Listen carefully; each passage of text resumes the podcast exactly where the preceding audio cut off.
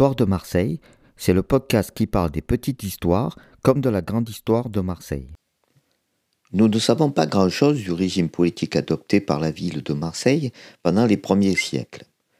Toujours malheureusement pour la même raison qui nous fait spéculer sur la légende de la création de la ville, le peu de textes d'époque. Nous savons que Aristote a écrit un livre sur la question qu'il s'appelait La République des Marseillais ou la Constitution des Massaliotes, mais hélas il n'est pas parvenu jusqu'à nous. Nous ne connaissons son existence que par deux autres ouvrages, le livre La politique, toujours d'Aristote, et le livre La géographie de Strabon. Malgré tout, à l'aide de ces deux textes, nous allons essayer d'en savoir plus. Massalia a connu un pouvoir sous forme d'une oligarchie en ces temps-là. Une oligarchie, dérivée de oligos, petit, peu nombreux, et de arco, commandé, est une forme de gouvernement où le pouvoir est détenu par un petit groupe de personnes qui forment une classe dominante. Quelle est cette classe dominante et pourquoi cette forme de gouvernance? La raison est simple et Athénée nous la rappelle. Il existe à Marseille une famille aristocratique, les Protriades, descendants des premiers fondateurs qui conservent une influence souveraine.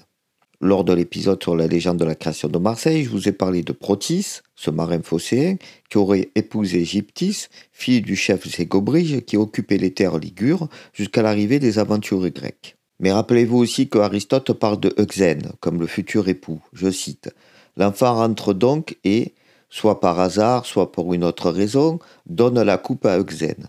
Le nom de l'enfant était Péta. À la suite de cet événement, comme le père acceptait qu'il eût la jeune fille en pensant que le don avait été fait avec l'accord de la divinité, Euxène la reçut pour femme et cohabita, changeant son nom à elle en Arixtosène. Et il y a à Massalia une famille issue de cette femme, encore maintenant appelée Protriade, car Protis fut le fils d'Euxène et d'Arixtosène.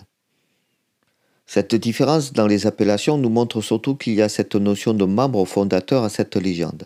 Euxène, c'est à cause de Euxénos en grec, qui veut dire le bon hôte, et son épouse devient Arixtosène, qui veut dire la meilleure des hôtesses en grec.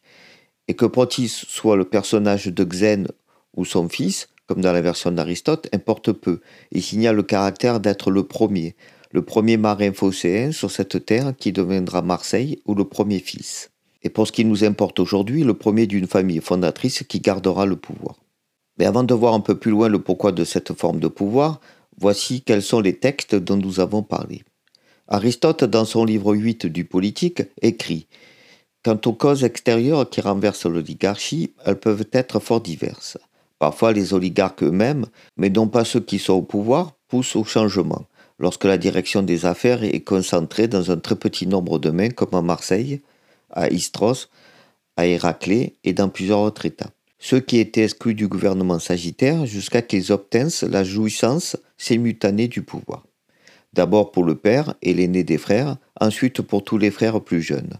Dans quelques États, en effet, la loi défend au père et au fils d'être en même temps magistrats. Ailleurs, les deux frères, l'un plus jeune, l'autre plus âgé, sont soumis à la même exclusion.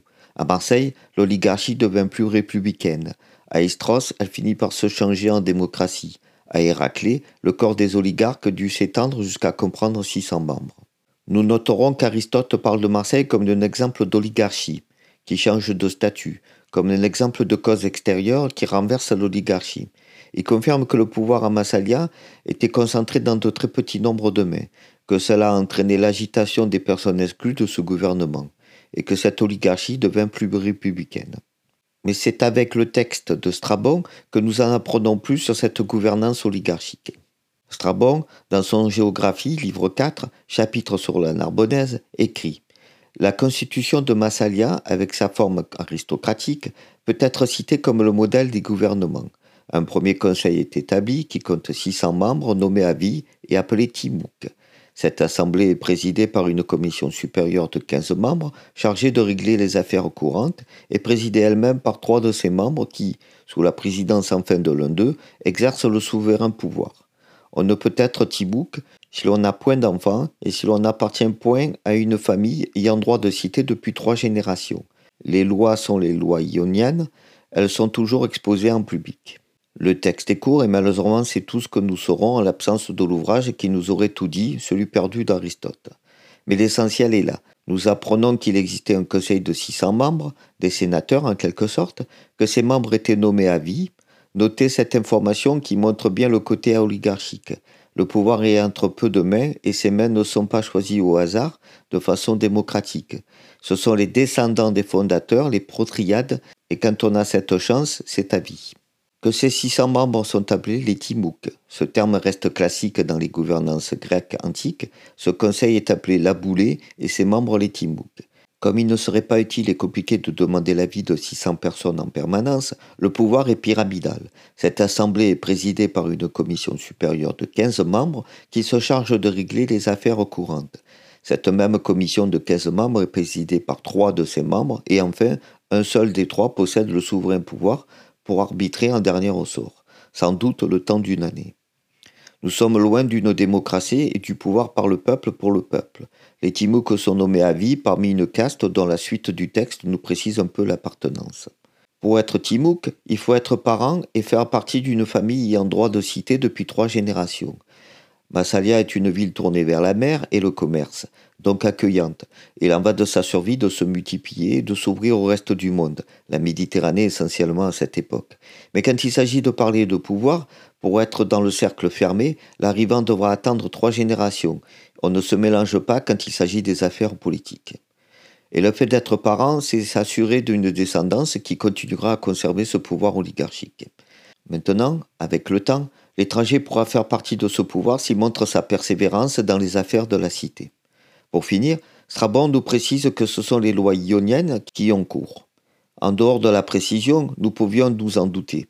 Massalia est et restera longtemps une colonie grecque, un bout de la Grèce antique en terre par ailleurs hostile. C'est même une des raisons de la renommée de la ville en cette époque.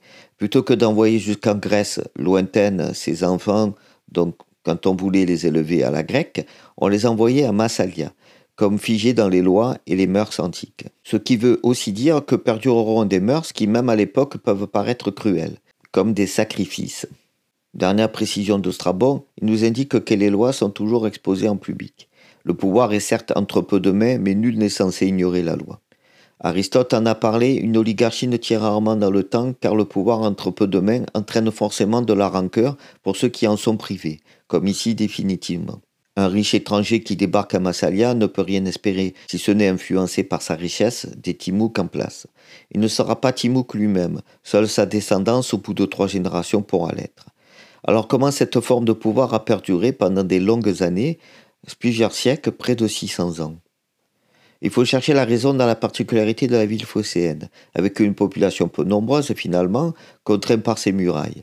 Peu de monde peuvent garder le pouvoir s'ils doivent l'exercer sur finalement guère plus de monde. Si les murs n'avaient pas gardé longtemps Massalia dans un petit territoire, sa forme de gouvernance n'aurait pas duré aussi longtemps. Une autre façon de contrôler tout ça, et notamment le plus grand nombre, nous avons parlé dans l'épisode de la saison 1 sur les comptoirs massaliotes, c'est d'envoyer du monde dans les comptoirs le long de la côte méditerranéenne. renforce sa sécurité tout en mettant une soupape à la surpopulation de la cité-mère, Massalia. Les personnes qui n'auraient eu aucune chance d'accéder au pouvoir dans la cité-mère peuvent en obtenir dans les comptoirs. Également, les personnes au pouvoir furent malins. Pour le conserver, ils ont fait des liturgies, des offrandes au peuple, ils ont sacrifié un peu de leur richesse pour s'acheter la paix. On ne donne pas le pouvoir, mais on associe le peuple à la vie de la cité. Notamment, on associe le plus grand nombre aux fêtes religieuses, aux arrivées de bateaux, on favorise un sentiment d'appartenance, de communauté. Enfin, la situation géopolitique de la ville a son importance. Dès le début, la cité doit sa survie à sa force de résistance. Ce n'est pas pour rien que le pouvoir est oligarchique, entre les mains des fondateurs et des descendants. Massalia est entouré de natifs, les Ségobriges, qui ont attaqué dès les premières années la nouvelle ville, comme au gré d'avoir cédé ses terres trop vite, trop tôt.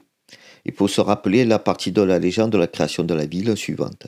Après la mort du roi Nan, un Ligurien annonce à Comanus, son fils et son successeur, que Marseille doit un jour renverser ses voisins et qu'il faut l'écraser à sa naissance, de peur que, bientôt plus forte, elle ne le détruise lui-même. Il ajoute encore cette fable, qu'une chienne pleine supplia un berger de lui prêter une place où elle put mettre bas, que, l'ayant obtenu, elle lui demanda plus tard de l'y laisser renourrir ses petits, qu'enfin, ceux-ci ayant pris des forces, elle s'arrogea avec leur appui la propriété de ce lieu, que de même ces Marseillais se rendraient maîtres un jour de cette terre, qui n'occupait alors qu'à titre de colon. Nous le voyons, la paix n'aura duré que peu de temps pour les phocéens. Mais cette faiblesse, un entourage hostile, sera aussi le ciment d'une cohésion nécessaire. On n'attaque pas ses propres institutions quand on est en danger de l'extérieur. Mais cette constitution des Massaliotes ne pourra perdurer au-delà de Massalia, au-delà du monde grec, ce qui nous ramène à l'épisode 5 de la saison 1, la prise de Massalia par Jules César, que je vous invite à écouter sur Histoire de Marseille.